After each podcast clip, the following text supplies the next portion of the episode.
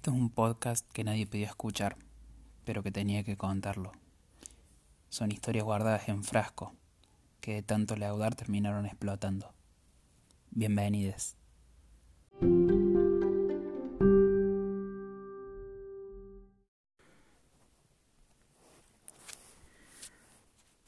Era cuestión de tiempo para que vuelva a escribir un poquitín. Agarrar Google Docs me estaba dando más ansiedad que el 27 de abril. Hace un tiempo que vengo pensando en una clase determinada de personas, de personalidades más que de personas en sí, porque tampoco vamos a decir que una forma de ser va a definir para siempre el destino de una persona. Además, una personalidad puede cambiar, gracias a la terapia, a las drogas o a la vida. En cambio, una persona no. Me voy a dar la libertad de hablar de un par de personas acá porque están siendo claves en mi tesis. Mi tesis berrita que se llama La gente puta gustaba. Yo sé que suena despectivo, homofóbico, machista, fascista y todo el biribiri que se nos ocurra. Pero ustedes no conocieron al puto Gustavo. Seguramente alguien parecido, que tenía otro auxiliar bien despectivo antes de su nombre, como la gorda Marta, el pelado Alberto, la renga Juliana, el petizo del frente, etcétera, etcétera. En este caso el puto Gustavo un hombre, puto obviamente, como uno, pero que siempre se manejó dentro de su barrio con cierta distinción.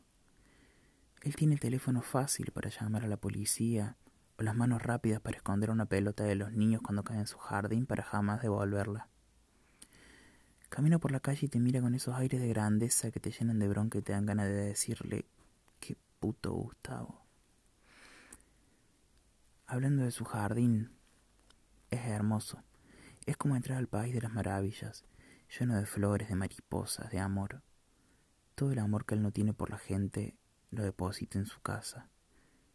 Vaya a saber uno cómo es el puto Gustavo en intimidad. Nunca lo sabremos porque él es completamente hermético. Nadie entra a ese jardín, ni sale tan fácilmente.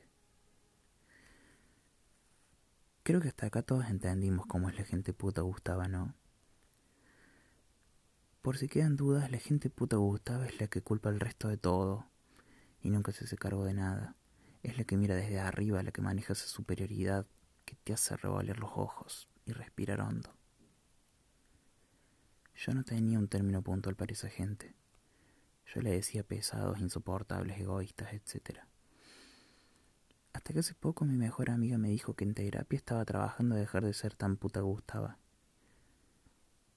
El cielo se aclaró, mi cerebro entró en conflictos, pero lo resolvió.